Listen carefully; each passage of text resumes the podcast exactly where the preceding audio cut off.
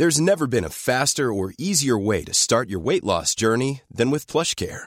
PlushCare accepts most insurance plans and gives you online access to board-certified physicians who can prescribe FDA-approved weight loss medications like Wigovi and Zepbound for those who qualify. Take charge of your health and speak with a board-certified physician about a weight loss plan that's right for you. Get started today at plushcare.com slash weight loss. That's plushcare.com slash weight loss. plushcare.com slash. Bonsoir à tous, ravi de vous retrouver comme chaque soir à la même heure pour le coup d'envoi de Soir Info jusqu'à 22h30. On va décrypter tout ce qui fait l'actualité du jour, tout cela après le rappel des titres évidemment. Il est 21h, Simon Guillain. Première journée d'Elisabeth Borne en tant que Première ministre. Après une réunion du groupe à l'Assemblée nationale, ce matin, Elisabeth Borne s'est rendue à Matignon avant de déjeuner à l'Elysée avec Emmanuel Macron pour composer son futur gouvernement. Une première journée chargée donc pour la nouvelle chef du gouvernement à Grenoble, alors que le conseil municipal a adopté hier la modification du règlement dans ces piscines, dont l'autorisation du Burkini. Le ministre de l'Intérieur, Gérald Darmanin, a demandé au préfet de déposer un recours pour suspendre et faire annuler le vote du conseil. Tout comme Alain Carignon, ancien ministre et président du groupe d'opposition au conseil municipal de la ville. Je vous propose justement de l'écouter. Il s'agit d'un geste à l'égard de l'islamisme et donc d'une pratique de favoriser une exposition de l'islamisme politique dans l'espace public, ce qui signifie un renoncement à ce que nous sommes et à la bataille contre la religion, l'islamisme dans l'espace public. Et dans l'actualité judiciaire, après dix jours d'interruption au procès du 13 novembre, deux membres du groupe Eagles of Death Metal qui se produisaient sur scène au Bataclan ont témoigné ce mardi. Jesse Hughes, chanteur et guitariste du groupe, affirme qu'il a pardonné les terroristes, je cite, pour que la lumière de notre Seigneur jaillisse sur eux. Et pour m'accompagner ce soir dans ce Soir Info, Franck de Dieu, bonsoir. bonsoir. Directeur adjoint de la rédaction de Marianne. Kevin Bossuet est présent également. Bonsoir, bonsoir à vous, cher Kevin, professeur d'histoire-géographie en banlieue parisienne. Je vous cache pas qu'on a des petits retards avec deux autres invités qui euh, ne vont plus tarder, à savoir Nathan Dever et, euh, et Benjamin Morel. Mais on va entamer le, le dialogue euh, tous les trois, chers amis, puisqu'il y a beaucoup de choses à dire euh, de toute façon avec ce conseil municipal de Grenoble d'abord, qui a donné son feu vert dans la soirée hier au port du Burkini, dans les piscines municipale après un vote serré sur un thème clivant au cœur d'une polémique nationale depuis des semaines. Le maire écologiste Éric Piolle, à la tête d'une large coalition de gauche, a réussi à rassembler le nombre de voix nécessaires, bien que 13 membres de sa propre majorité se soient déclarés en désaccord et se soient désolidarisés de ce vote très sensible. La délibération a été adoptée par 29 mois pour, 27 contre et deux abstentions au terme de deux heures et demie de débat, de débat parfois tendus. Alors que Benjamin Morel nous a rejoint sur ce plateau. Bonsoir à vous, cher Benjamin. Bonsoir. Écoutez euh, Éric Piolle, le maire de Grenoble, euh, aujourd'hui. C'est une victoire multiple, euh, à la fois pour le droit des femmes, mais le combat n'est pas fini, hein, euh, notamment par rapport à la jurisprudence sur le statut des seins des femmes. Euh, vous avez vu les confusions là entre ce qui s'est passé sur les plages des Pyrénées-Orientales et d'un autre côté les arrêts de la Cour de cassation qui euh, confirment que les seins, euh, ça fait partie du sexe des femmes. Donc ça, c'est pas fini. c'est une victoire pour la santé parce que j'avais encore cet après-midi quelqu'un qui m'écrivait en me disant, bah enfin, je vais pouvoir aller me baigner avec mon t-shirt anti-UV, je n'en pouvais plus et je ne souhaitais pas euh, montrer mon ordonnance médicale euh, au, caissier à la piscine. Euh, et puis aussi pour le respect de la laïcité. Et on sait évidemment que l'Alliance également, l'association Alliance citoyenne, a beaucoup poussé derrière le maire de, Grenoble pour obtenir ce, vote au conseil municipal. Justement, regardez cette vidéo, les membres de cette association qui s'étaient réunis dans un local pour suivre un petit peu le délibéré. Voici leur réaction au moment des résultats du vote.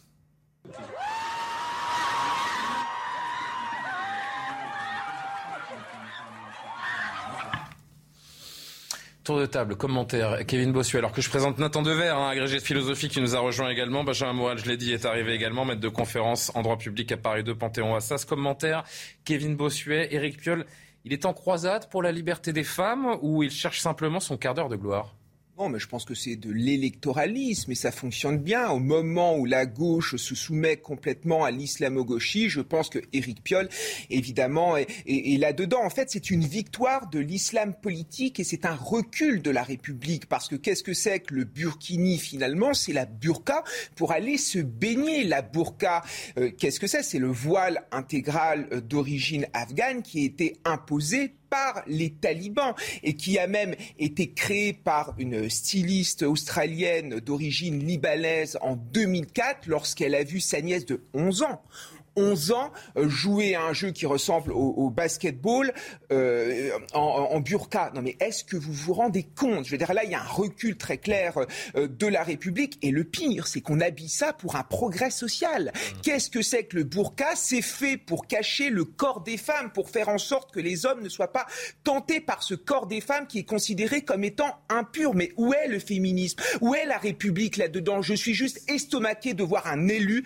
comme Éric Piolle faire le jeu de de l'islam politique, je pense que nous sommes tous en train de perdre collectivement et surtout la République est en train de perdre du terrain. C'est intéressant d'avoir ce débat pour plusieurs raisons. Déjà de voir que cette polémique, elle enfle depuis des semaines pour aller, j'en ai évidemment aucune idée, mais je l'imagine très objectivement pour 1000 femmes en France, peut-être, j'en sais rien, à peine. Enfin, on parle d'une poignée de femmes qui portent le burkini dans notre pays. On voit à quel point la société, la classe politique se divise. Et on va avoir beaucoup de réactions politiques, Benjamin Morel, parce qu'on va voir que qu'on soit à gauche, très à gauche ou, très à droite, là aussi, il y a un clivage qui est très très fort et ça dit beaucoup de choses de notre société. Éric Piolle, il s'est enferré dans ce, dans ce débat pour mettre la lumière sur lui. Comment expliquer qu'il s'acharne à ce point sur cette question ah, C'est une vraie qui a été donc votée et validée hier. Hein. La nuance que j'aurais avec Kevin, c'est que électoralement, c'est idiot. Euh, l'enquête qui a été faite pour votre chaîne montrait que 58% des électeurs de gauche étaient contre le Burkini? Ouais. Et 73% globalement des Français contre le Burkini également. Exactement. Donc c'est absurde électoralement. Alors évidemment, vous avez dans certains. Il y a même des gens de sa majorité qui ont voté contre. Bien sûr, mais vous avez dans certains quartiers en effet peut-être une majorité relative qui est pour. Mais la réalité, c'est que ces circonscriptions-là, très particulières dans une élection par circonscription, on sait déjà qu'elles vont passer à la NUP. Donc en réalité, sur l'ensemble du corps électoral de gauche, cette mesure est fondamentalement contre-productive. C'est se tirer une balle dans le pied pour la gauche, pour la législative. Donc c'est incompréhensible, sauf sur deux aspects. D'un côté, euh, je dirais une stratégie très locale pour Éric Piolle, qui vise à mobiliser une base électorale en vue des municipales qui sont quand même loin, et de l'autre, c'est l'idéologie.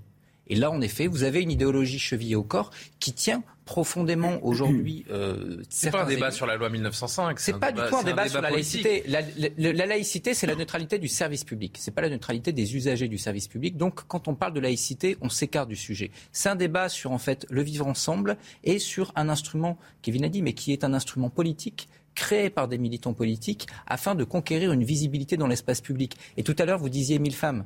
Oui, je dis ça, je, n'en ai aucune idée. Hein.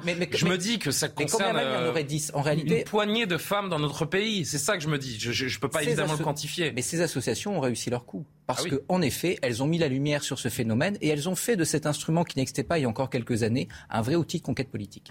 On va écouter Alain Carignan, qui est donc euh, dans l'opposition aujourd'hui au conseil municipal de Grenoble, qui a été maire de cette ville de Grenoble pendant très longtemps et qui lui était farouchement opposé à ce vote. Écoutez-le nous faisons un recours contre la délibération adoptée hier par le conseil municipal et qui autorise le burkini dans les piscines municipales. Il s'agit d'un geste à l'égard de l'islamisme et donc d'une pratique de favoriser une exposition de l'islamisme politique dans l'espace public, ce qui signifie un renoncement à ce que nous sommes et à la bataille contre la religion, l'islamisme dans l'espace public. Franck de Dieu, puis Nathan Dever qu'on n'a pas encore entendu. Est-ce qu'il y a une société euh, wokisée, j'ai envie de dire, qui estime qu'il n'y a plus d'espace commun et que chacun fait ce qu'il veut? C'est pas exactement une société wokisée. C'est une poignée de militants qui sont wokisés et qui rentrent d'ailleurs en conflit avec quelque part leurs semblables sociologiquement. Benjamin a dit quelque chose de très juste. Ce n'est pas payant sur le plan électoral. Ce n'est pas payant. Pourquoi il fait ça tous les, tous les, Parce qu'il y a l'idée de c'est son quart d'heure warolien, c'est tout. Peut-être, et puis aussi de flatter une somme de communautarisme. Sauf que la République, quand vous êtes un élu, c'est tout de même pas de euh, penser en termes que de part de marché et d'addition de part de marché, c'est quand même de penser à la respublica, à la chose commune, à la chose publique. Et donc là, nous, on a fait, nous, à Marianne, on a essayé de regarder de plus en plus sur plein de sujets. Il y a un décalage entre une base militante qui est extrêmement idéologisé, très wokisé, et le propre électorat. Je vais vous donner quelques chiffres. 40% mhm. des électeurs de la LFI, je ne vous parle pas de LR, considèrent qu'ils sont favorables à construire, par exemple, des centrales nucléaires. Euh, autre exemple, 43% des électeurs de la France insoumise considèrent que la laïcité est menacée. Et vous avez même des statistiques sur le plan des Verts qui seront peut-être les plus, euh, je dirais, les, les plus wokisés. Donc effectivement, je crois que c'est une erreur fondamentale parce que, je dirais, historiquement, euh, le militant de gauche considère qu'il est un petit peu une sorte d'avant-garde éclairée et qu'il a une légitimité et on peut en débattre après tout si on ne pense pas comme Éric Piolle, on n'est pas un progressiste en fait. Oui, alors non seulement ça, mais quelque part, c'est le, je dirais, cette avant-garde éclairée qui est en mesure légitimement de considérer qu'il faut éduquer le mm. peuple pour l'amener à un dépassement de ses propres intérêts. Et donc, si vous voulez, tout, tout nous dit que ce n'est pas payant sur le plan électoral.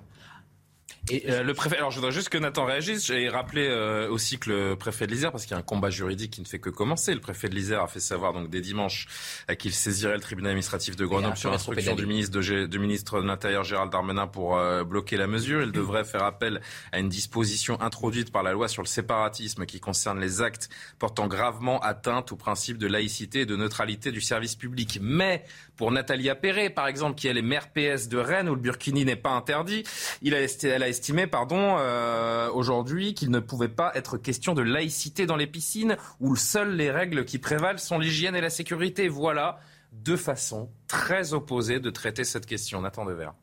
Bah, vous avez très justement rappelé que ce problème doit concerner, vous avez dit 1000 personnes, Imaginons même qu'il Encore une fois, je n'en sais rien, mais. Euh, 4000, imaginons. il, me, il me paraît que le règlement intérieur des piscines municipales n'est pas une affaire politique. Vous savez, la politique, c'est aussi le fait de hiérarchiser les sujets, d'estimer qu'il y a des sujets, tous les sujets hein, sont dignes d'être discutés, évalués, etc., mais qu'il y a des sujets qui sont plus importants que d'autres. Il me semble que dans l'état de la France actuelle, face aux mmh. enjeux auxquels elle est confrontée, que ce soit à l'extérieur, que ce soit à l'intérieur, on parlera peut-être de la réforme des retraites, d'un autre sujet, mmh. d'une crise sociale, d'une crise de représentation politique, il me semble que la question de savoir comment les gens s'habillent pour aller à la piscine municipale n'est pas l'enjeu, d'autant, entre parenthèses, que le règlement intérieur des piscines municipales est déjà absurde depuis longtemps, hein, avec toutes ces mesures hygiénistes, obligation de porter un bonnet de bain, enfin des choses comme ça.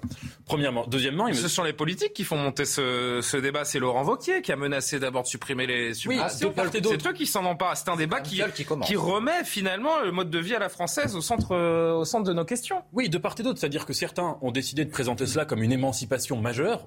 personnellement, ça ne me fait pas vibrer. Je ne me dis pas, oh là là, quelle avancée incroyable.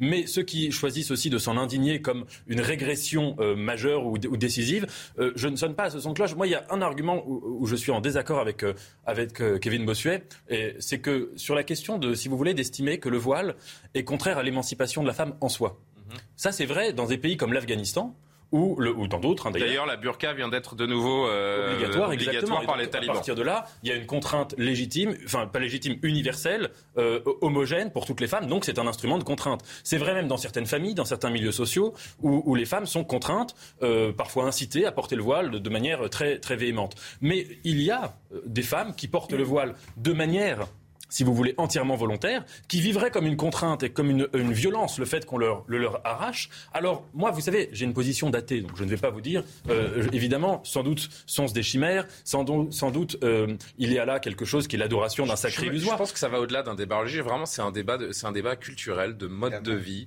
Euh, à Rome, fait comme les Romains. Je, je voilà, moi, je, je, pense qu'on est vraiment dans cet esprit-là et c'est ça qui choque le plus grand nombre euh, C'est pas le voile, aujourd'hui. Une fois, c'est pas quelque chose de traditionnel, c'est quelque chose qui a été conceptualisé par des militants politiques. C'est différent. Nathan, je vous ai coupé. Je vous laisse conclure et, je repasserai par, euh, par Kevin Bossuet. C'était juste, quand vous disiez à Rome, euh, fait comme les Romains, je pense que le principe qui est majeur et essentiel, c'est la tolérance et le non-prosélytisme. C'est-à-dire ne pas venir euh, demander à la femme non voilée, ne pas lui faire des remarques, ne pas évidemment même penser, mais ne serait-ce qu'avoir la pensée sans l'exprimer, que cette femme est une femme indigne, impudique, etc. Et ne pas chercher à la ramener à une attitude qui serait celle de porter le voile ou d'avoir d'adhérer à telle ou telle religion. Ça, c'est ce qu'on définirait comme le fanatisme. Mais tant qu'il n'y a pas de fanatisme, vous savez, l'islam est une orthopraxie, c'est-à-dire une religion qui passe par la loi et non pas par la grâce ou l'amour comme la chrétienté. Bon, eh bien, euh, à partir de là, moi, à titre personnel, je n'estime pas que c'est un une question majeure pour la volonté générale en France. Et vous êtes plutôt de l'avis donc de Jean-Luc Mélenchon qui tient plus ou moins ce, discours aujourd'hui. Faut-il y voir un signe? Ça, vous regarde. Écoutez, je vous disais, on va coupler les, sons pour voir vraiment ce, clivage et ces tons absolument différents. Éric Zemmour et Jean-Luc Mélenchon sur cette même question du Burkini voté à Grenoble. C'est au nom de la liberté qu'en fait on accroît l'islamisation du pays. Euh, c'est un classique depuis 20 ans, c'est la technique des frères musulmans. Depuis 20 ans, ils ont très bien compris euh, notre faiblesse, c'est-à-dire euh, le, culte sacré et, dévastateur en vérité de la liberté individuelle qui nous fait sacrifier notre identité. C'est la grande information du, premier tour de l'élection présidentielle. Jean-Luc Mélenchon, a accouché d'un peuple islamo-gauchiste. C'est une décision politique de la part du maire de Grenoble, qui est un islamo-gauchiste, euh, qui veut absolument détruire ce qui reste de la vieille France en se servant de l'islam. Vous savez bien ce que c'est que le burkini. Le burkini, c'est quoi? C'est l'extension de l'islamisation visuelle du pays. Ah, le burkini, ça c'est ton sujet. Le pays est comme ça. Il est poussé à se passionner pour des fadaises, des débats qui n'en sont pas, comme les règlements intérieurs des piscines, et appelé à ne pas s'intéresser à ce qui compte. Je pense que c'est euh, typiquement le genre de sujet de faible intérêt. Je ne vous dis pas que ça n'en est pas, euh, mais disons que ce n'est pas la priorité du moment. Et j'aimerais qu'on le comprenne, qu'on le comprenne, et surtout qu'il se produise dans la classe médiatique une sorte de sursaut euh, d'honneur, en quelque sorte, pour dire cette fois-ci, on va parler des choses sérieuses. Il a raison, Kevin. Euh, on passe trop de temps sur ce sujet Je ne crois pas. Non, il a, il fait de l'électoralisme. Je ne suis pas d'accord avec ce qui a été dit. C'est payant sur certaines parties du territoire, électoralement parlant. En Seine-Saint-Denis, Jean-Luc Mélenchon, au premier tour de la présidentielle, a fait 49%. Quand vous entendiez les gens, les musulmans, nous raconter pourquoi ils ont voté pour Jean-Luc Mélenchon, parce que c'était le défenseur des musulmans. Ce que veut Jean-Luc Mélenchon, c'est de dire regardez la République est contre vous, regardez Emmanuel Macron est contre vous, regardez la droite est contre vous, regardez, l'extrême droite est contre vous. Finalement, les seuls à défendre les musulmans, ce sont les insoumis. Et en faisant ça, on crée un repli communautaire et on crée un vote communautaire qui est payant électoralement. Et c'est ça qui n'est pas acceptable. Et ce, deuxième chose aussi que je voudrais euh, mhm. assister, on est, il, faut respecter la tradition française. Le, le, bikini a été interdit en France en 1949 et puis c'est été sur les plages et c'est été à nouveau autorisé dans les années 60. C'est un symbole de l'émancipation des femmes. Et aujourd'hui,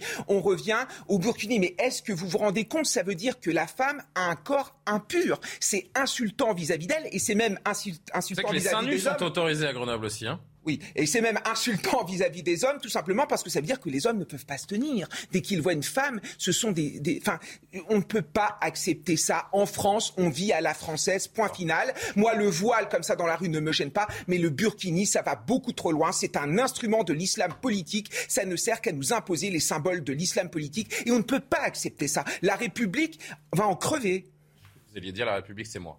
Euh, je suis très en retard, pardon. Le, point sur l'actualité et on termine cette conversation. Simon Guillain. Un deuxième foyer de grippe aviaire hautement pathogène détecté en Charente dans un élevage de canards. Le foyer doit être dépeuplé pour prévenir d'une éventuelle diffusion du virus. L'abattage de plus de 2000 volailles a été décidé. Elon Musk hésite encore avant de finaliser son rachat de Twitter. Le milliardaire renouvelle sa demande de garantie sur le nombre de faux comptes inscrits sur le réseau social. L'homme le plus riche du monde n'en veut pas plus de 5% et sans cette condition, l'opération ne touchera pas à son terme, prévient-il. Et enfin, la reine Elisabeth II inaugure sa ligne de métro à Londres, baptisée Elizabeth Line. Malgré quelques difficultés pour se déplacer, la reine d'Angleterre est apparue souriante et finalement plutôt en forme. Discrète ces derniers mois, Elisabeth II s'est offert son troisième bain de foule de la semaine. Mais euh, c'est une réalité. Et on va écouter deux autres euh, extraits là encore pour comprendre bien ce, ce clivage euh, politique sur la question du Burkini. Jordan Bardella d'un côté, Julien Bayou de l'autre. Si M. Piolle considère que euh, le Burkini est un progrès social, alors il faut qu'il aille se présenter euh, aux élections à Kaboul en Afghanistan ou à Riyad en Arabie Saoudite. Mais le Burkini n'a rien à faire en France et ça dit beaucoup d'ailleurs de la vision de cette gauche de cette gauche qui est regroupée derrière M. Mélenchon sous forme unique dans le cadre de ces élections législatives et qui attend les Français s'il doit demain y avoir des députés NUP ou NUPES, je ne sais pas comment on dit, à l'Assemblée, à l'Assemblée nationale. Ça n'a rien à voir avec la laïcité. Je ne sais pas d'où vous tirez ça. Ah. La laïcité, loi de 1905, qui reconnaît euh, euh, la neutralité de l'État à l'égard euh, des églises, la séparation de l'Église et de l'État, combinée au principe de neutralité des services publics, garantit l'égalité. La laïcité et la neutralité ne s'appliquent qu'aux agents. Les usagères des services publics sont libres d'exercer leur culte, leur religion. Vous soutenez et d'en changer. Vous soutenez cette décision Excusez-moi, hein, c'est pas anodin. Le conseil municipal a régulièrement délibéré, 29 fois par 27. La délibération est adoptée. C'est légal, c'est conforme à l'état de droit. Ne vous en déplaise, ça n'a rien à voir avec la laïcité, puisque ce sont des maillots couvrants et l'enjeu, c'est donc l'hygiène et la sécurité. Ça dit beaucoup de la vision de la gauche, dit euh, Jordan Bardella. Euh, juridiquement, euh, Bayou a raison. Hein. Et c'est pour ça d'ailleurs que quand vous interdisez le burkini dans une piscine, vous ne le faites pas au nom de la laïcité, mais en règle générale plutôt pour des raisons d'hygiène. Alors c'est une façon détournée d'imposer l'interdiction, mais malgré tout, là-dessus, vous avez une question juridique. Alors après, ça en dit beaucoup de la vision d'une certaine gauche. C'est-à-dire que d'un côté, Jean-Luc Mélenchon, et sa remarque était intéressante, disait ça n'intéresse pas les Français. Et grosso modo, c'est une bulle médiatique. En réalité, ça intéresse les Français. Et ça intéresse une partie substantielle du lectorat populaire qui ne vote pas à gauche en grande partie à cause de ça. Et en disant que ça n'intéresse pas les Français, la gauche renonce à mordre sur cet électorat-là. C'est un drame pour la gauche depuis des années. Et donc, pour le coup, il y a la nécessité aujourd'hui pour cette gauche de repenser son rapport au peuple et à ce type de sujet et à ne pas les mettre sous le tapis. Il y a eu la même réaction de Ruffin aujourd'hui, de dire ça ne m'intéresse pas, ça ne m'intéresse pas. Entre d'un côté des militants communautaristes qui, en effet, font malgré tout du clientélisme électoral, parce que même si globalement c'est pas une haine de certains politiques du mode de vie à la française, tout simplement. alors il ne faut pas oublier que quand vous parlez par exemple de Piolle, alors on dit beaucoup ça intéresse pas les électeurs, mais en réalité dans une élection comme les élections municipales, vous avez 20% de votants parfois. Mmh. Eh bien, ces, ces groupes-là sont capables d'amener à l'urne un certain nombre de votants. Et, quand vous avez très, très peu de votants, ça peut compter. Donc il y a une forme d'électoralisme et d'idéologie. Rapidement, Nathan Dever et, et Franck de Dieu, je disais, ça, oui, ça donne le sentiment qu'il y a une haine de certains politiques du, mode de vie français ou occidental. Là où en effet il y a quelque chose de, très problématique, moi je vous ai dit qu'à titre personnel c'était pas du tout quelque chose qui me choquait, je ne suis pas du tout défavorable. Mais c'est qu'en effet on a vu un certain nombre de, maires écologistes euh, montrer des signes de méfiance, voire d'interdiction envers des, symboles de la religion euh, chrétienne. Euh, euh, exemple, le sapin, je crois, à Bordeaux, euh, qui était du bois mort, d'autres traditions comme ça catholiques. Donc là, il y a une contradiction à imposer d'un côté une laïcité extrêmement intransigeante à l'endroit d'une certaine religion et de ne pas le faire à l'endroit d'une autre. Ça, je, ça, je, enfin, ça, je suis d'accord avec vous. Mais pour revenir, sur... tous les intérêts, sauf l'écologie d'ailleurs. mais bon, oui, ça, ça, c'est une parenthèse personnelle. Mais, mais, mais en effet, pour revenir sur cette question de savoir est-ce qu'on perd du temps à parler de ça? Vous savez, cette phrase de Spinoza que toute détermination est une négation. Ça veut dire qu'à partir du moment où on choisit quelque chose, on choisit l'inverse, on choisit de ne pas, on choisit de ne pas faire l'inverse. Donc à partir du moment où dans la vie politique, on choisit de débattre, par exemple, 10 minutes d'un sujet, en l'occurrence celui-ci, c'est 10 minutes de moins qu'on pourrait consacrer à d'autres sujets. Et donc je reviens là-dessus, mais il me semble qu'il y a des sujets beaucoup plus importants, beaucoup plus vitaux pour l'avenir de la France que celui-ci qui concerne en effet. Euh, à Ils ne sont pas symptomatiques euh, d'un changement dans, dans notre pays qui tend à s'agrandir, s'étendre plutôt. Euh, j'ai envie, tiens, d'avancer également et de me tourner ensuite vers euh, Franck de Dieu. Euh, cette info révélée par nos confrères de la Dépêche du Midi. Les faits se sont déroulés le 4 avril dernier au Collège des Chalets. C'est un établissement scolaire du centre-ville de Toulouse qui est situé dans un quartier très cossu, nous dit-on. Un élève s'est levé pour quitter le cours de musique, suivi par d'autres camarades, quand le professeur leur a fait écouter un, un morceau des Beatles. Le motif? On n'écoute pas de musique pendant le ramadan.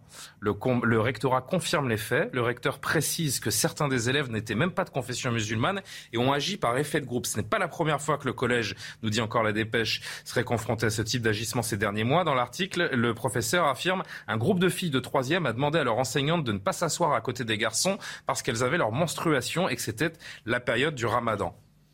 Je pense quand même que quelque chose a changé. C'est-à-dire que là, on a, il y a quelques années, euh, on en aurait débattu en disant attention, euh, pas de vague, etc. Vous connaissez ce fameux pas de vaguisme. Bon, là, j'ai envie d'être un peu positif, c'est-à-dire que vous avez le recteur, le chef d'établissement, le professeur qui ont été défendus. Moi, je vois surtout que ce sont des très jeunes qui sont déjà formatés euh, culturellement et intellectuellement. Moi, ça me fait assez, peur. Mais oui, mais en attendant, l'autorité qui représente la République a agi très fermement. C'est exactement l'inverse en ce qui concerne le Burkini, où hmm. vous avez des euh, juristes, euh, des politiques qui hésitent euh, par peur d'être soit accusés de communautarisme, soit d'islamophobie. Là, de ce point de vue-là, j'ai envie de dire c'est plutôt positif. Non, mais moi je dis ça plutôt d'une façon de répondre à Nathan Dever qui dit bon, c'est un peu un non-sujet, vous l'avez dit vous-même, il y a 3000 personnes en France qui non, mais vous dites, voilà, il faut pas passer temps sans ça. non, Voilà. Mais moi, je les rapproche, ces sujets-là. Je rapproche dans l'idée d'une contre-société qui est en train de se, créer dans notre pays. Alors peut-être que je le fais à tort, mais moi, c'est l'impression que ça me donne. Juste, il y a quand même une réaction, une réaction qui est positive de ce hmm. point de vue-là. Et j'ai envie de vous dire, pourquoi ça intéresse tant les Français, cette histoire à la fois de Burkini et puis de cette singularité, de vouloir à tout prix, euh, euh, je dirais, témoigner de sa singularité, c'est que les Français ont quand même, dans une très large majorité, ont envie de parler de ce qui les rassemble, de ce qui les unit, et non pas avec un, sentiment quand même d'avoir quelque chose en commun. Mais encore faut-il avoir envie de se rassembler. Et j'ai l'impression qu'il y a une partie de la population qui n'a pas envie. Alors Nathan, je vous laisse répondre parce que je vous ai un petit peu pris à partie, mais on va terminer avec l'autre côté de la table. oui, non, juste dire très vite, ça ce n'est pas un non-sujet, parce que là on a des signes de fanatisme religieux. Et vous comprenez que je rapproche tout ça ou pas? Oui, moi je fais cette distinction entre quelqu'un qui respecte sa religion de manière rigoureuse et quelqu'un qui est fanatique. C'est différent. Et là, vous avez des, signes d'intolérance qui sont extrêmement clairs. Donc ça, de gamin, hein, de troisième. Oui, oui en plus. et alors la question dans le Coran. Hein. Ah oui, c'est ah, ça le problème. Mais oui, mais euh, dans l'histoire des religions, ça ne marche jamais de savoir est-ce que c'est écrit dans le texte. Ce n'est qu'un symbole politique. C'est un truc qui est créé par des associations islamistes. Tout à fait. C'est pas le voile, Nathan. C'est importé par les frères. Oui, bien sûr. D'accord sur le voile. Bah, c'est une burqa pour se baigner, voilà, très simplement. Et juste une chose. Et la, question qui se pose, c'est donc comment combattre le fanatisme? Ça se combat par les idées. Et juste une singularité de la situation en France, parce que le fanatisme, on le voit à l'échelle internationale. Nous sommes quand même dans le pays, le quatrième pays le plus athée du monde. Donc on est un pays qui, de manière majoritaire, oublie la religion et en face avec certains phénomènes de fanatisme. Et là, ça crée une impuissance à les identifier, à les comprendre et donc à lutter contre.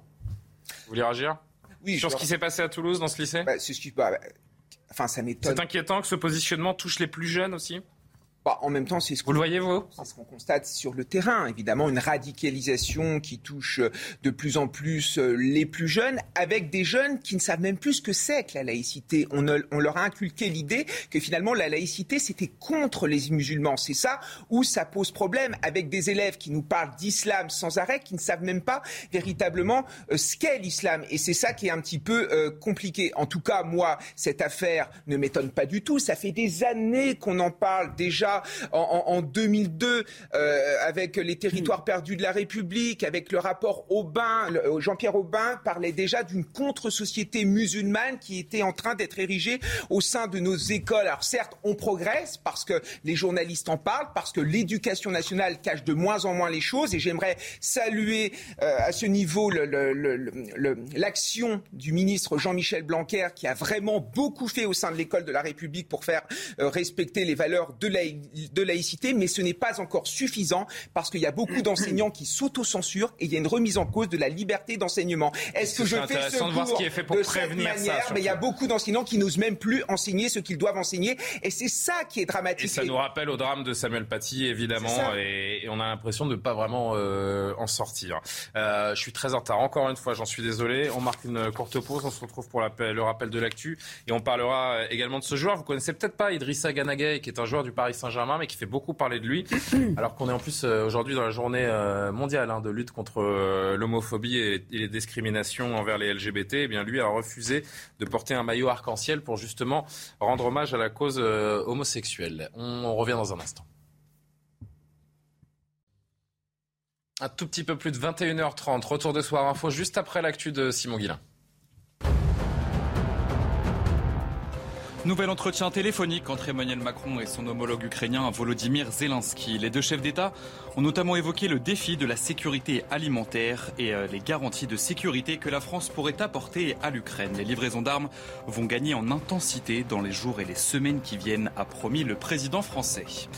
Et en Ukraine, aujourd'hui, huit personnes ont été tuées dans une frappe russe sur un village qui abrite un grand camp d'entraînement militaire situé au nord de la capitale. Douze autres personnes ont été blessées.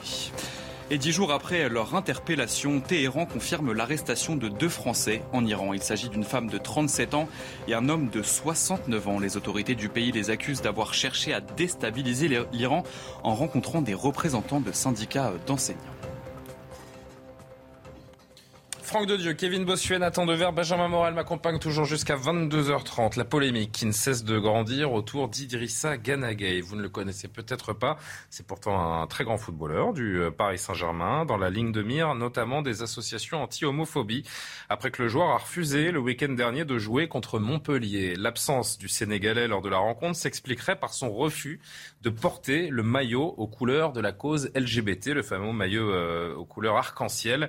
Depuis samedi, les associations, mais aussi certains politiques, se sont saisis, du sujet, à l'image de Valérie Pécresse, qui a dégainé la première, si je puis dire. Les joueurs d'un club de football, et ceux du Paris Saint-Germain en particulier, sont des figures d'identification pour nos jeunes. Ils ont un devoir d'exemplarité. Un refus d'Idrissa Ganagay de s'associer à la lutte contre l'homophobie ne pourrait rester sans sanction. Elle mentionne le Paris Saint-Germain un tweet de l'association Carton Rouge qui lutte contre l'homophobie euh, dans le sport et particulièrement dans le football. L'homophobie n'est pas une opinion mais un délit. La LFP, la Ligue de foot et le Paris Saint-Germain doivent demander à Ganagay de s'expliquer et très vite et le sanctionner le cas échéant. Déferlement de haine contre les LGBT ce soir. Suite à cette information, nous sommes très inquiets. On a parfois euh, l'impression que les choses avancent dans notre société et puis elles reculent. Kevin?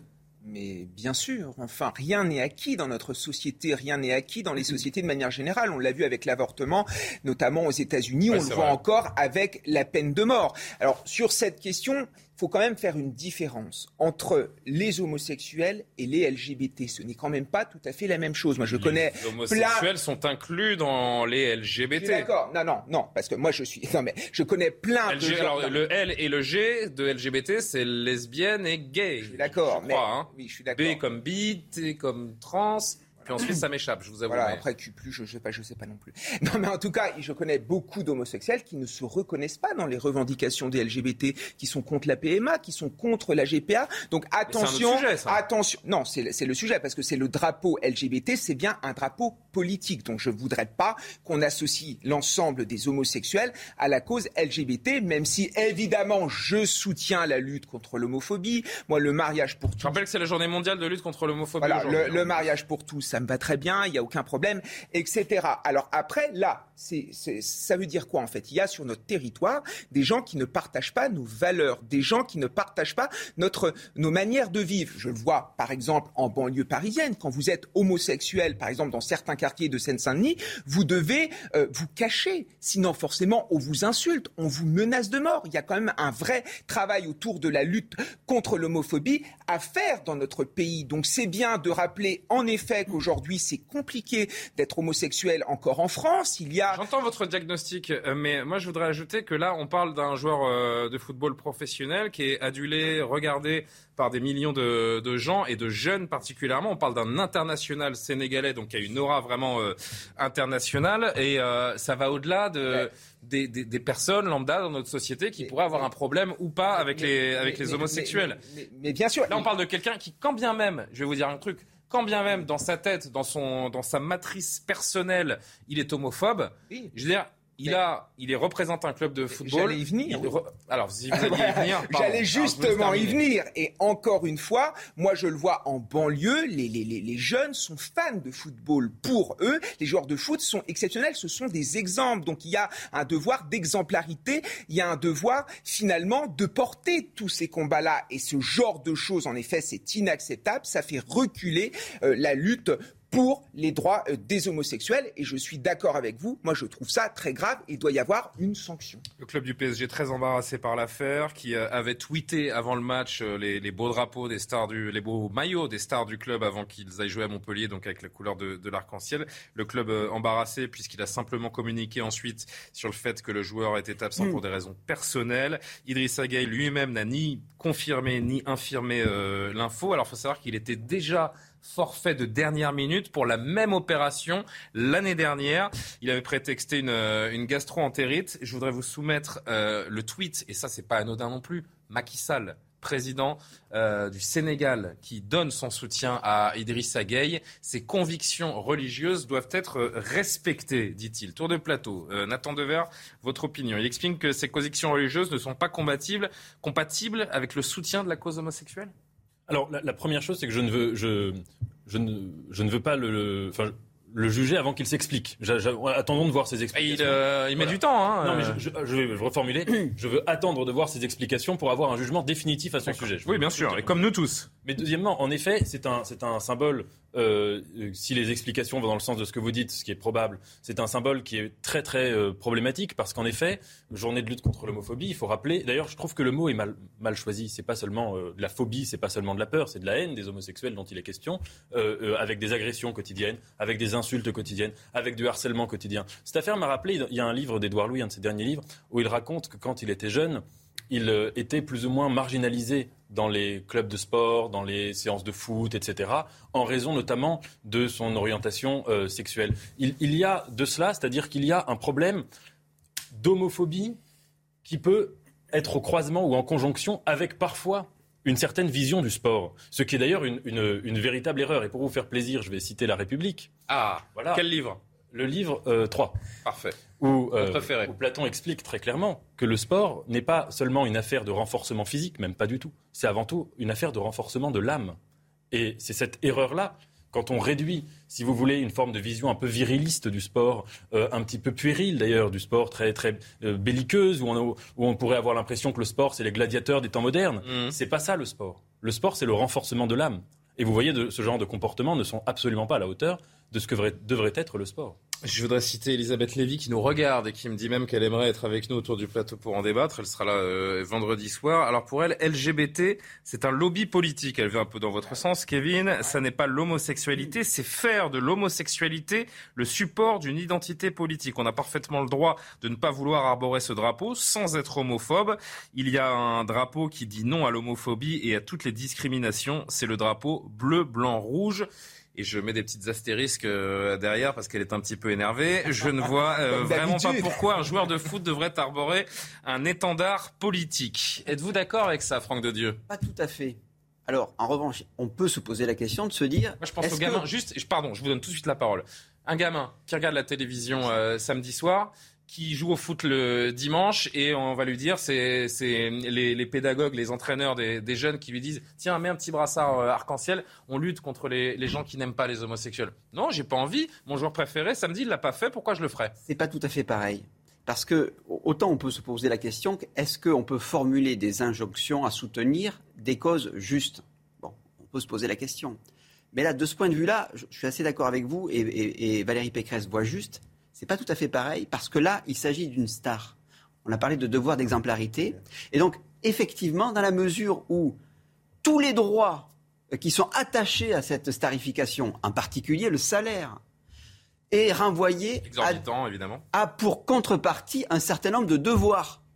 Le devoir d'exemplarité, de soutenir des causes qui sont justes, et puis également celui de payer des impôts, par exemple, de se tenir euh, de, façon euh, sportive sur un terrain. Il y a particulièrement un statut qui justifie euh, je dirais, des, des, des, payes euh, et des, des, salaires extrêmement élevés. C'est pour ça que la comparaison avec le jeune qui veut pas mettre de brassard est pas tout à fait pareille. Non, mais le jeune qui veut pas mettre de brassard parce qu'il a vu sa star à la télé ne ben, pas le faire. c'est ça que c'est cette exemplarité et ce, et ce qu'il renvoie aux jeunes qui le, qui le regardent et qui l'admirent.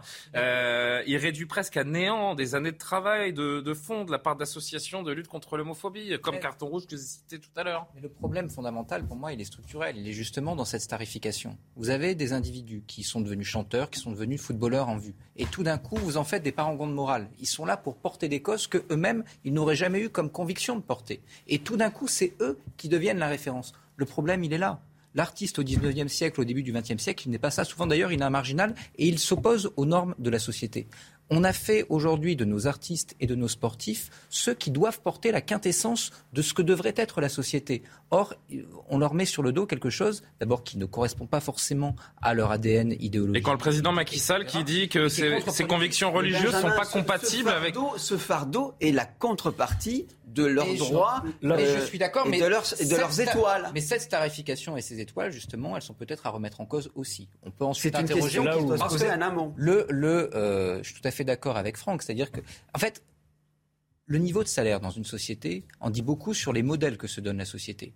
Quand vous trouvez plus légitime de payer extrêmement cher un footballeur plutôt qu'un grand médecin, plutôt qu'un prix Nobel, etc., vous avez une hiérarchie différente des valeurs, une hiérarchie différente de la société, et ensuite vous pouvez difficilement vous en plaindre. Oui, là, où Benjamin a raison, sur, les sportifs, je, ne m'exprimerai pas parce que je, je, ne connais pas assez bien le sujet, mais en tout cas c'est vrai que sur les artistes, euh, euh, on n'attend pas d'un artiste qui soit moral.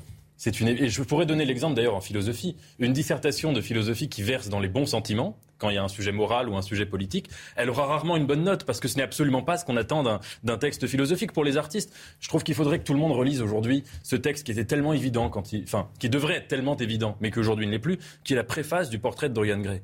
Vous savez, où Wilde dit euh, Art is quite useless, l'art est totalement. Il n'a pas d'utilité. Et l'art ne doit absolument pas être moral, c'est pas du tout ce qu'on attend de lui. Et, donc, en effet, c'est vrai que quand on demande, euh, des, quand on attend des, chanteurs, ou je ne sais pas, ou des peintres, ou des écrivains, qu'ils soient euh, aussi vertueux que des prêtres, eh bien, bah, ce sera très bien, ils seront très vertueux, mais ils feront pas forcément des bons artistes, c'est certain. Roxana nous, la ministre des Sports, pour quelques hmm. heures peut-être encore, dit simplement que c'est regrettable et qu'en démocratie, chacun porte le maillot qu'il veut. Faudrait, faudrait savoir ce qu'on veut quand même. Enfin, je, crois qu'elle fait partie d'un gouvernement qui a, qui, a, qui, a, écrit, euh, qui a proposé une grande loi contre le, le séparatisme, et elle se contente d'une déclaration comme celle-là. Ça vous étonne pas, euh, Benjamin? Évidemment, après, on est quand même, comme vous l'avez dit, dans ce que les Américains appellent les canards boiteux, c'est-à-dire une période où la plupart des ministres ne seront pas reconduits. Ah oui, Je pense que pour le coup, elle retrouve sa liberté de parole.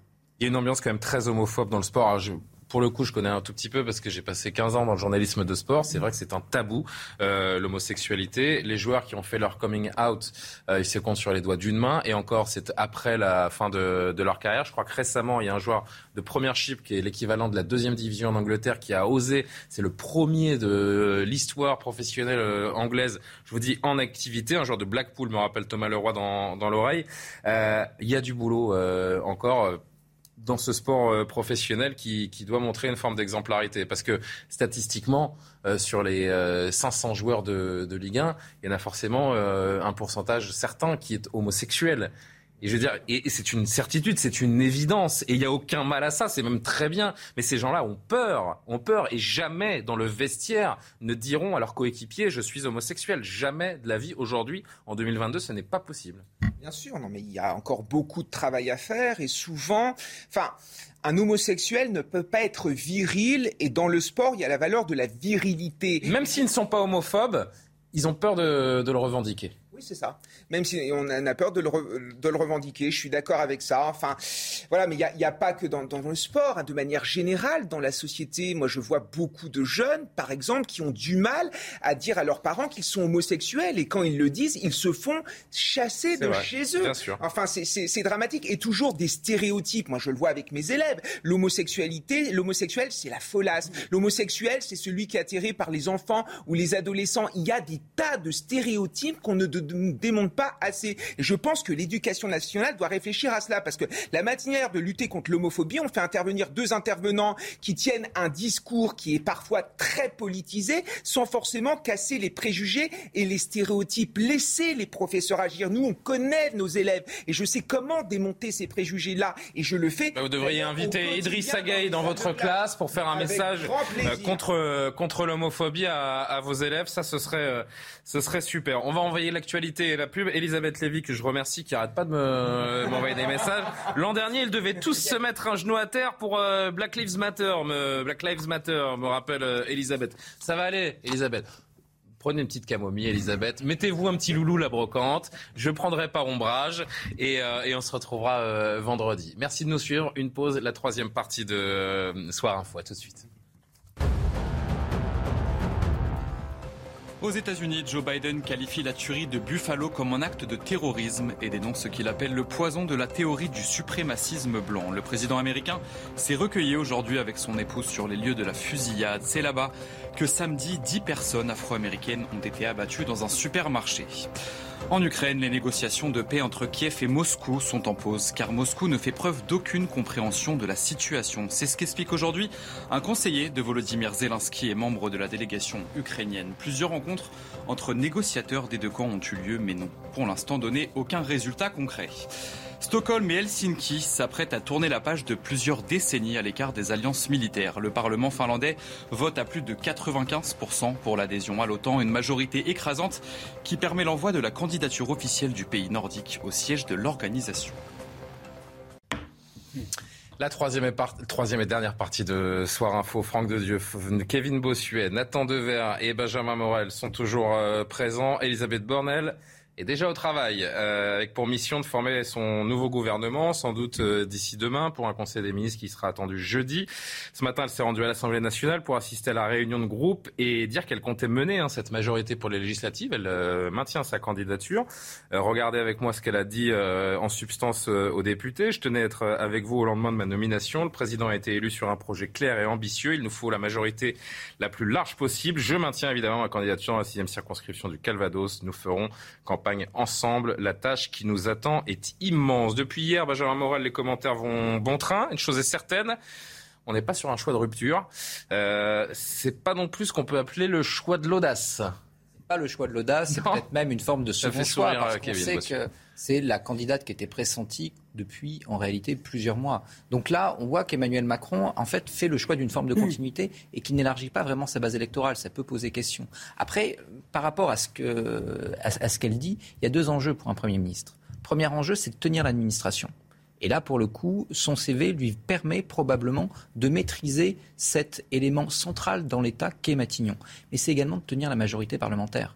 Et pour ça, il faut quand même faire campagne un minimum pour les législatives. Vous ne pouvez pas tout laisser au président. Et d'élargir cette majorité parlementaire. Quand vous avez été l'AREM depuis cinq ans et que vous n'avez pas forcément imprimé quelque chose de supplémentaire par rapport au président, c'est compliqué. Et ensuite, il faut tenir les députés. Il y a un risque qu'elle dans le Calvados? Alors, le, son prédécesseur a été élu à plus de 60%, donc, les chances sont limitées, mais euh, à, ce stade-là, les législatives sont encore très, très imprécises. Donc, à voir. Mais a priori, c'est quand même plutôt une bonne circo. Et ensuite, il faut tenir la majorité. C'est-à-dire que tenir la majorité quand vous n'avez pas été député, l'Assemblée, c'est un chaudron. Lors des QAG, quand votre majorité part de ci et de là, etc. Et donc, pour quelqu'un qui n'a pas été député, pour quelqu'un qui a quand même toujours été plutôt en seconde ligne dans la gestion de, de, ce gouvernement, ça va être relativement compliqué. Elle sera attendue au tournant, y compris au sein de la majorité. Et personne ne lui fera de cadeau, à l'image déjà de Jean-Luc Mélenchon. Écoutez-le. Et qu'est-ce qui nous nomme une catéchumène du néolibéralisme? Qui a depuis environ 20 ans récité sa chanson sur tous les tons, toujours le même. Vous devez travailler davantage, vous ne devez pas être payé davantage, et si vous voulez être payé davantage, il faut travailler encore plus que vous le faites maintenant, quand bien même seriez-vous, et vous l'êtes, la classe ouvrière la plus productive de toute l'Europe. Vos services publics coûtent trop cher, vous devez travailler plus longtemps, etc., etc. Quelqu'un qui est une sorte de caricature ambulante. Une caricature, une catéchumène. Alors pour ceux qui euh, ne le sauraient pas, une catéchumène, c'est une personne qu'on instruit dans la foi chrétienne pour la préparer au baptême. Réaction euh, sur les propos de Jean-Luc Mélenchon, Franck de Dieu. Bah, c'est vrai qu'on la présente comme une femme de gauche. Euh, en regardant son, son, CV et ses actions, on s'aperçoit que c'est pas tout à fait le cas. Social-démocrate même pas. L'assurance, bah, il y a l'assurance chômage. Elle vient de la gauche quand même. elle vient de la gauche. À, vrai dire, on pourrait faire cette sorte de topographie entre la droite et la gauche, ces nuances, etc. À la rigueur, enfin, je veux dire, c'est, c'est pas le sujet, puisque quelque part, on peut. Euh, le, le macronisme, c'est une sorte de force centripète qui amène tous les gens vers le centre. Donc, ils viennent un, peu un trou noir, en fait. Peut-être pas. C'est une enfin, pour moi, c'est une, c'est une vraie doctrine mmh. euh, qui est une, une, association qui correspond à une réalité politique et qui est expliquée par les différentes alternances où il n'y avait pas de différenciation idéologique entre les partis, entre des sociodémocrates qui, euh, je dirais, sous la contrainte de l'Europe et avec euh, un certain volonté de de garantir des services publics, eh bien, se déplace euh, vers le centre. Et puis, euh, euh, un social-libéralisme ou une droite libérale bon teint, de bonne loi, qui aussi fait le même mouvement. Donc la question des nuances entre la gauche et la droite, cette topographie-là qui intéresse, qui passionne les journalistes, à la rigueur... On n'intéresse pas les Français. Ben, je crois pas du tout, pas du tout, parce que c'est, ça ne... Alors, en revanche, on peut regarder son CV. Comme Donc les électeurs de droite en sont pour leur compte, peu importe quelque part, ce ne sont plus les électeurs de droite. Les électeurs de droite, ils auront voté pour LR ou RN ou Zemmour. Euh, ceux qui ont voté pour Macron, c'est pas une question de je viens de la gauche ou je viens de la droite. Hmm. C'est j'accepte quelque part en gros, d'adapter la France aux règles néolibérales de la mondialisation, ce qui suppose de la compétitivité, ce qui suppose donc un ministre du Travail qui serre la vis, et puis ce qui suppose aussi d'avoir la capacité de faire de la dépense publique pour colmater les brèches, pour que ça tienne. En gros, ce logiciel-là, il nous l'a vendu en 2017, il nous le revend en 2022 après avoir, euh, je dirais, fermé la parenthèse du quoi qu'il en coûte, qui n'est pas quelque part, je dirais, dans le, le, logiciel, le disque dur du départ mmh. euh, d'Emmanuel Macron. On pourra en reparler de savoir est-ce qu'on va prolonger, parce que ça va être ça le débat, dès cet été. Est-ce qu'on va prolonger au nom du pouvoir d'achat l'histoire du quoi qu'il en coûte ou pas? Euh, Moi, Personnellement, je crois que ça ne sera pas le cas. Hier, c'est passé totalement. On, nous parle de nouvelles méthodes, de rupture, de ah nouveaux présidents, de nouveaux quinquennats. Donc euh, rien ne devrait être pareil. La preuve, Elisabeth Borne n'arrive pas du gouvernement. Elle n'a pas passé cinq ans euh, euh, au gouvernement eh précédent. Vous, avez un éventail de nouveautés. Moi, je vais vous parler d'une certaine forme de conservatisme qui est passé totalement inaperçu hier. C'est que le ministre des Finances allemand a dit 2023, on va serrer la vis, c'est fini les déficits publics. Et là, quelque part, je dirais, minuit sonnera à l'horloge de Matignon et de l'Élysée, à savoir, est-ce qu'on va au clash avec l'Allemagne pour se dire, on va poursuivre le quoi qu'il en coûte, faire des dépenses publiques, après tout, les taux d'intérêt sont si bas, profitons-en, ou alors faire comme tous les prédécesseurs, selon les mêmes règles. Et la question de la droite, de la gauche, euh, ce n'est pas un sujet. On, euh, je dirais, euh, s'inclinera à la japonaise devant l'ordolibéralisme allemand. On vient de voir que Borne, à peine en fonction, est déjà attaquée très à gauche par Jean-Luc Mélenchon, attaquée par sa droite, très à droite aussi par Éric Zemmour. Moi, j'ai un avis. Ce que je constate, c'est que c'est une femme de gauche c'est une femme qui a fait classe à gauche, de Lionel Jospin à François Hollande.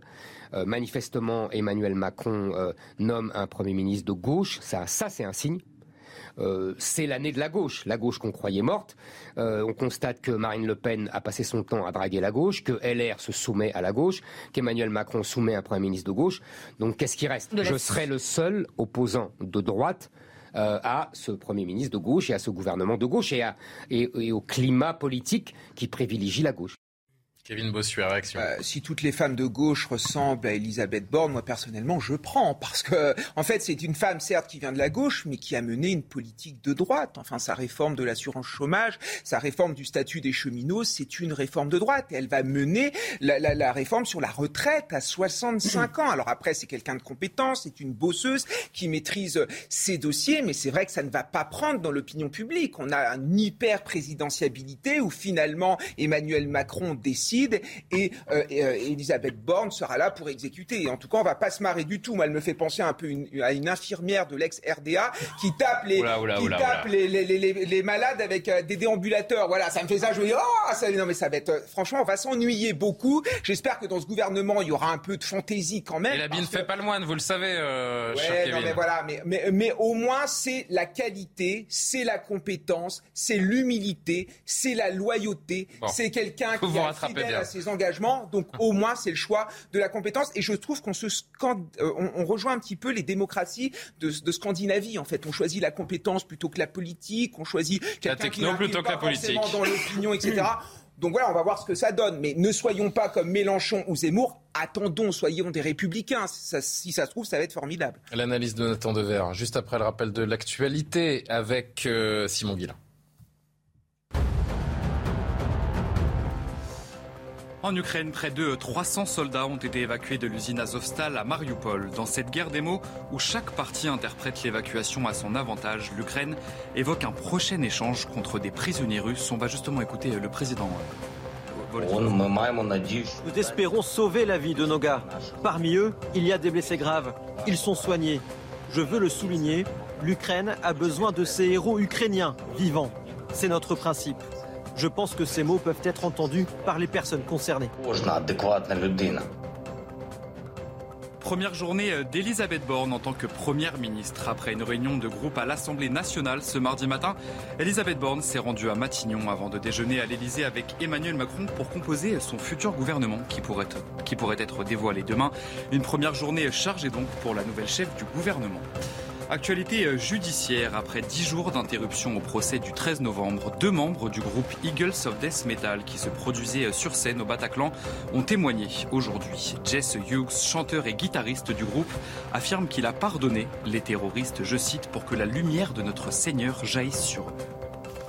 Nathan Devers, elle est où la, nouvelle méthode promise par le président de la République?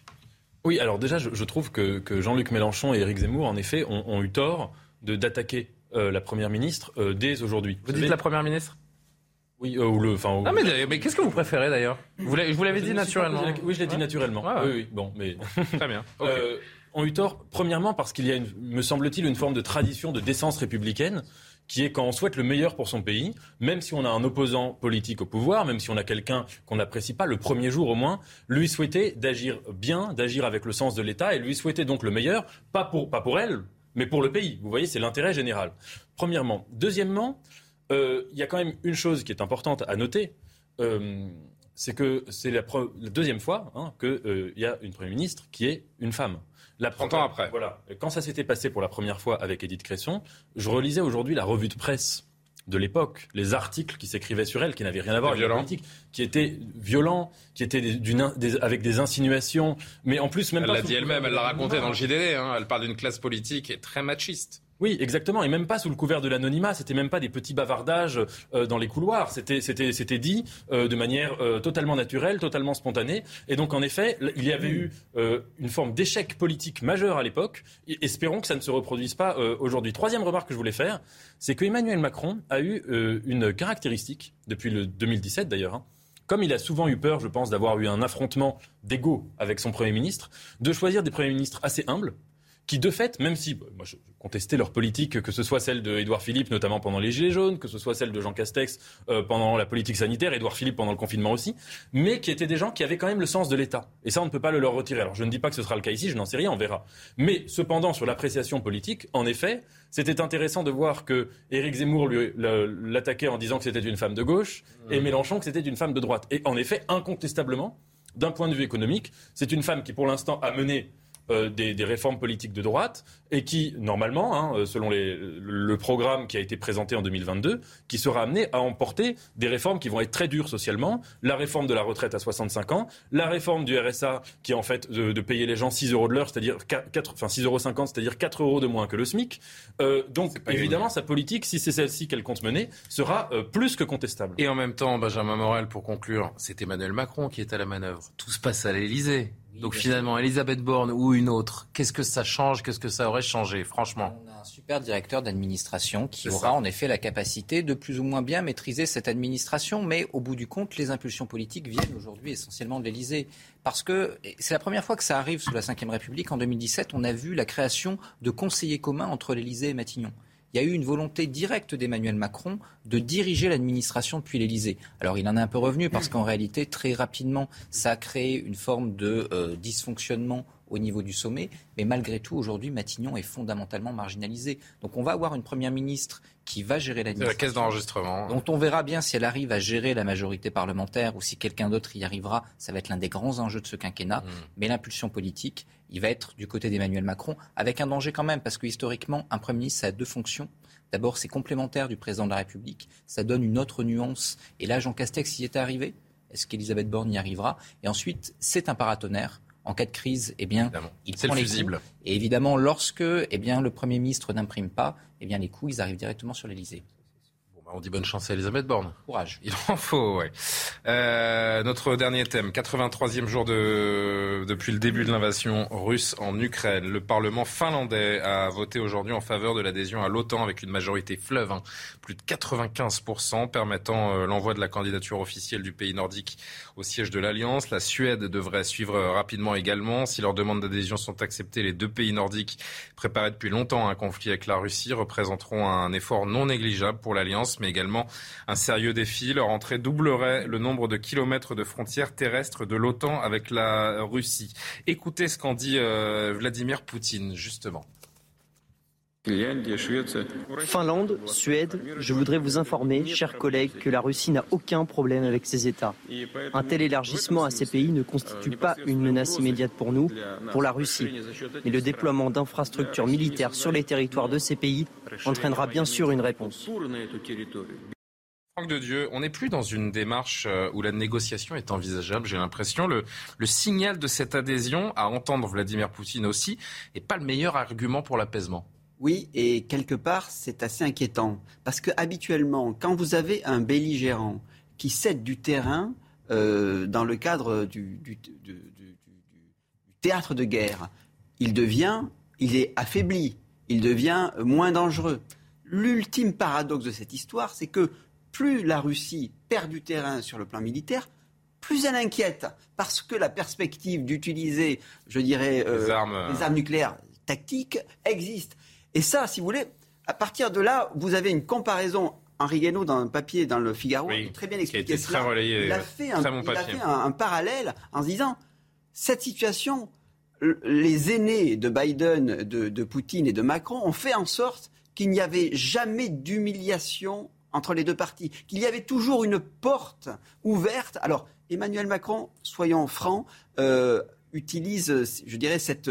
Il a il a une porte ouverte, il veut encore négocier.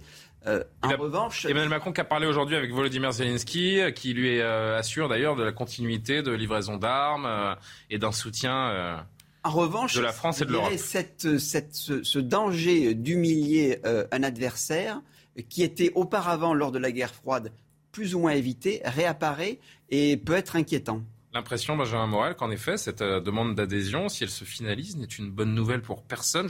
Et je ne vois pas bien non plus l'intérêt pour la Finlande et la Suède qui sont déjà dans l'Union européenne, l'Union européenne qui, vous allez me, me dire si je me trompe, qui protège ses membres en cas d'agression. Il y a ces accords également. Si un pays membre de l'Union européenne est attaqué, les autres pays membres viennent euh, à son aide, euh, comme le ferait l'OTAN dans l'article 5. Donc quel intérêt d'adhérer à l'OTAN en fait pour la Suède et la Finlande? Parce qu'avec tout l'amour que j'ai pour l'armée française et la Bundeswehr, c'est pas elles qui défendront l'Europe. C'est pour le qui dit OTAN dit États-Unis. Et voilà, exactement. C'est ça. Donc pour ces pays qu'on peut comprendre il y, a besoin de, il y a le besoin de se ranger sous le parapluie militaire américain. Mais je rejoins ensuite votre argument. Sous la guerre froide, qu'est-ce qui se passait? Quand vous aviez des tensions qui montaient d'un cran, elles continuaient à monter, puis au bout d'un moment, quelqu'un commençait à descendre. Et c'est comme ça qu'on arrivait à maintenir la paix. Là, on a l'impression d'une croissance continue des tensions.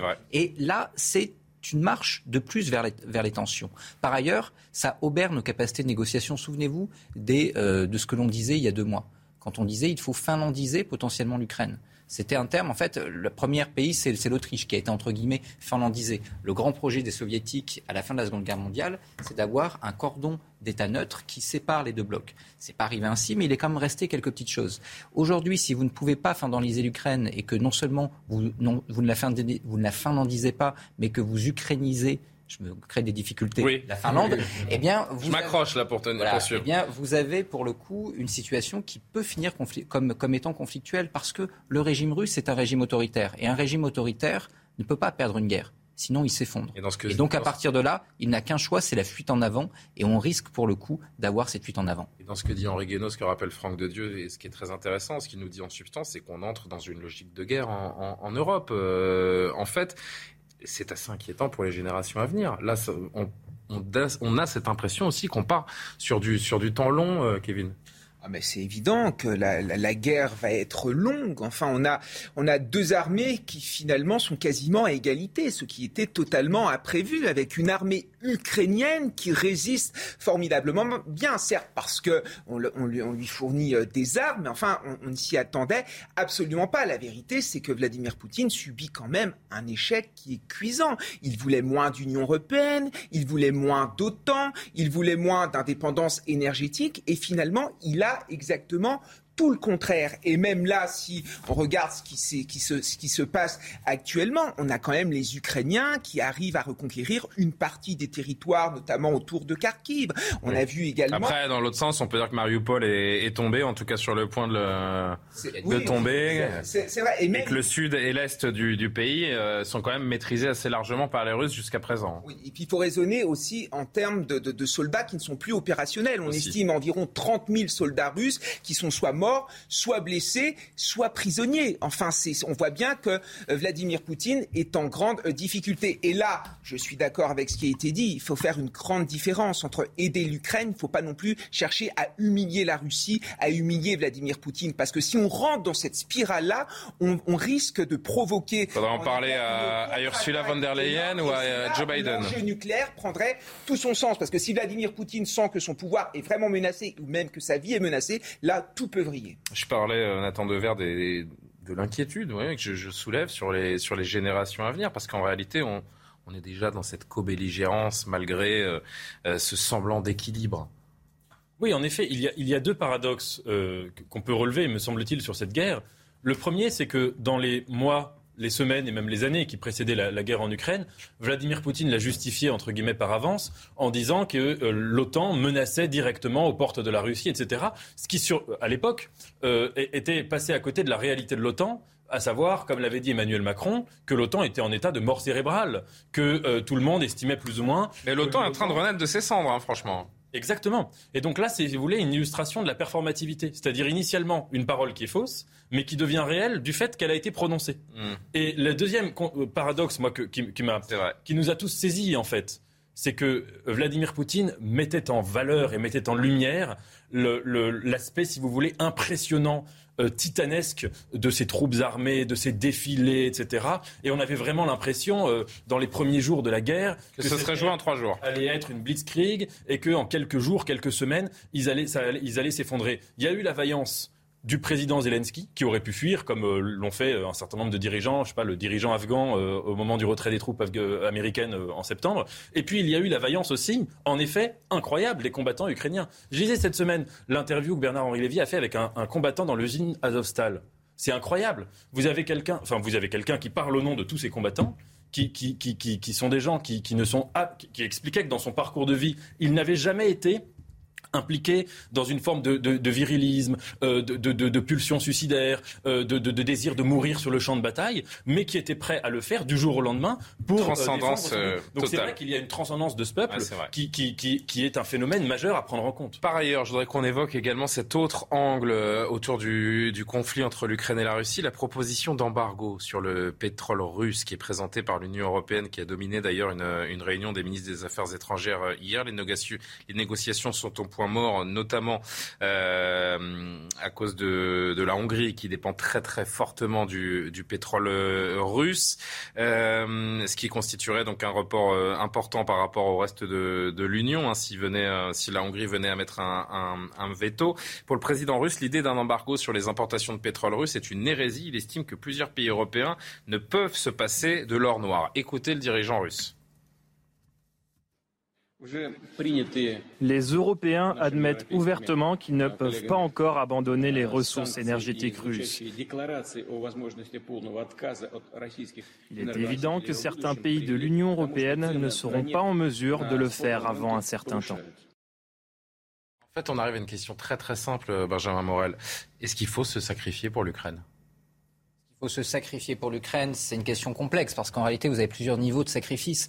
Mais est-ce qu'au nom d'une euh, idéologie évidemment très louable de ce conflit qui est à nos portes, on, est prêt à, oui, à se sacrifier, à se dire tiens, bah, dans, un an, dans deux ans, l'essence, je la paierai deux fois le prix. Mais c'est comme ça, c'est le prix à payer pour défendre les valeurs euh, auxquelles nous croyons. C'est pas encore deux fois le prix, mais, non, mais il y a déjà une forme J'anticipe. La question, si vous voulez, c'est quel est le sacrifice qui n'est pas contre-productif? C'est-à-dire que si jamais la crise du pouvoir d'achat devient déstabilisateur pour nos régimes, déstabilisateur pour une partie, là je pense au, prix du blé, pour une partie des pays en voie de développement et que vous avez une crise mondiale majeure qui emmène en réalité tout un tas de pays sur les voies de l'autoritarisme, eh bien pour le coup, Vladimir Poutine aura gagné.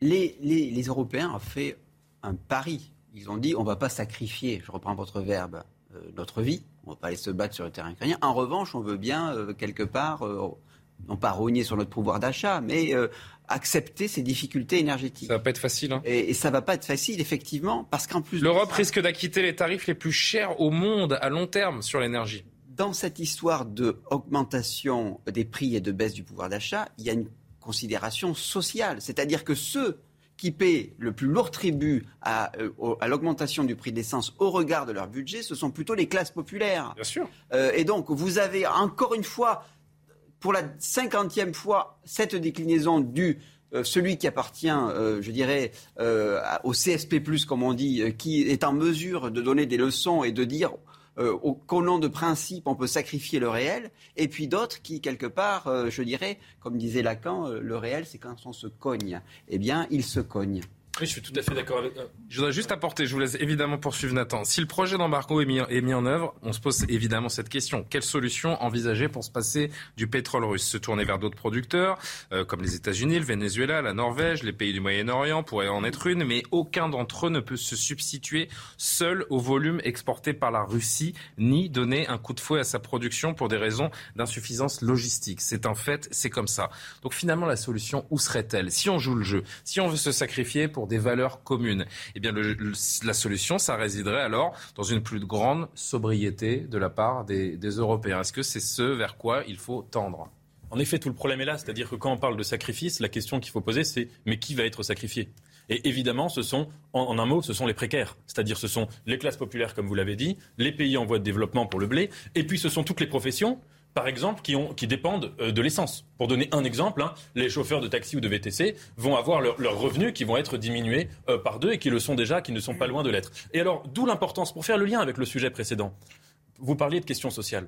Si vous, vous additionnez ce sacrifice-là, plus un climat social qui aujourd'hui est déjà euh, désastreux et qui risque de s'empirer dans les cinq années qui viennent, en particulier en France, eh bien vous avez là, si vous voulez, une double euh, précarisation qui va être subie par un certain nombre de gens en France. Et en effet, je suis d'accord avec vous, on ne peut pas estimer que les idéaux doivent être payés par des gens qui sont déjà précaires, parce que sinon, en fait, ça revient à prostituer les idéaux. Donc, euh, mais c'est vrai. Et donc, il faut impérativement plus plus encore qu'en temps normal, se soucier dans les cinq années qui viennent, mais même dès maintenant, de la question sociale et la remettre euh, dans, dans la priorité. Parce que de toute la manière, si on ne le fait pas maintenant, ça donnera les gilets jaunes multipliés par 10, par 20 ou par 100. Vous savez que l'Agence internationale de l'énergie a listé quelques mesures euh, pour une mise en œuvre immédiate et, réduire donc la, demande de pétrole qui euh, est quand même de 2,7 millions de barils par jour dans les pays développés. Les mesures iraient par exemple de la baisse des limitations de vitesse à 10 km h sur les autoroutes, instauration du télétravail jusqu'à 3 jours par semaine,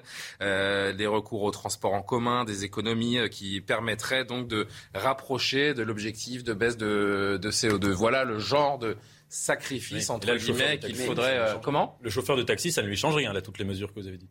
Euh, non. Mais Autrement dit, il pose la question de savoir comment arriver à l'indépendance énergétique. C'est ça. Le problème, c'est plutôt est-ce qu'on ne va pas changer de dépendance énergétique? Est-ce qu'on ne va pas se mettre à être dépendant d'autres pays? Je pense par exemple aux États-Unis. Bon, il est temps de refermer ce soir info. Cette question, on aura, je pense, très largement l'occasion de se la reposer. On va terminer avec un sourire quand même. C'est l'inauguration du Festival de Cannes, le 75e Festival de Cannes, d'ailleurs dans lequel Volodymyr Zelensky a pris la parole. On aurait pu en, débattre de la présence de Zelensky à Cannes, mais je préfère vous montrer ces images de Strass et de Payet, Virginie Fira. Donc, on n'a pas des marches, les montées de, de marches. Ça, c'est la cérémonie d'ouverture avec le président du jury, donc qui est Vincent Lindon. On suivra hein, l'actualité. Enfin non, ça c'est la palme d'or euh, d'honneur qui a été remise à ce, cet immense acteur qui est Forrest Whitaker. Donc en régie, on me répond pas, on n'avait pas de montée des marches on n'a pas de montée des marches. Ça, c'est Vincent Lindon, le président du jury, Cannes, qui euh, a donné son coup d'envoi, comme chaque année, chaque année, Festival du film international. Ça vous parle Ça vous passionne? Pas du tout. Très bien. Merci, messieurs. Comment? Non, mais pour vraiment casser l'ambiance, si vous permettez, pour vraiment casser l'ambiance, euh, il faut quand même regarder sous le tapis rouge.